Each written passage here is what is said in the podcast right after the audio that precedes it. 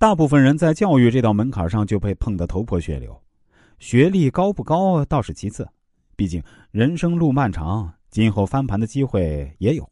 但是如果脑子从一开始就不清楚，常识感太弱，总是在没谱的事情上拧巴，而且关键是根本谈不上理性，也没办法被说服，或者太容易被说服，从来没主见，更不会去吸收新东西，看不到理解的东西，都觉得是傻叉。工具库里啊，就有一把锤子。那不用怀疑啊，你人生掉坑里了。为啥我们说要终身学习啊？不是因为知识有多值钱，而是说把自己脑子变成一个讲道理、能吸收新东西的容器。这样的机会到来的时候呢，不是本能的去忽视，而是研究一下这玩意儿到底是啥。就比如我多年前接触比特币，那第一反应是这玩意儿忽悠人，都懒得去了解。现在也没太了解。不过，开始认识到是什么东西，如果被我都听说了，那它肯定不那么简单了，值得花时间去了解一下这到底是个啥。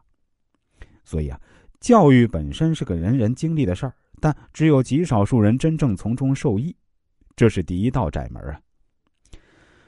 接下来说说工作，人看着工作时间很长，那如果二十二岁大学毕业，六十五岁退休，中间隔着四十年，不过真正的工作呢？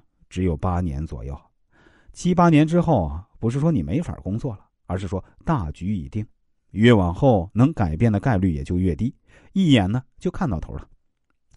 工作有两种，一种是本身就非常局限，上限不高，可能唯一的好处是看着稳定；另一种是看着不稳定，其实上限很高。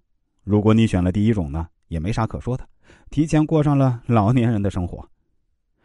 对于第二种来说呢，能不能升上去，往往是一种表象，比升迁重要的其实是你到底适不适合这个体系，以及你对你的工作有没有热情。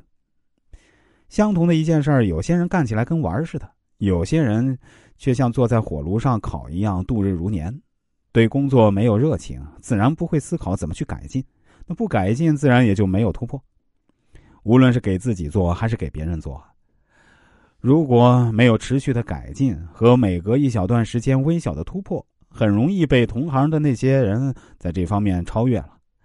积少成多，如果放在五六年这个长度上，人和人之间的差距会大到像地球到月球。学校里这个距离不明显，毕竟知识这玩意儿不能直接兑换成钱，不兑换成钱呢，它效果就不明显。但是到了社会，人和人之间的差距主要是以金钱和地位来表现，这个就很明显了。一般大学毕业二十年后啊，同班同学再见面，相互之间的差距天上地下，也是这个原因。累积的量形成了好几次大规模的质变，相互之间不在同一个维度了。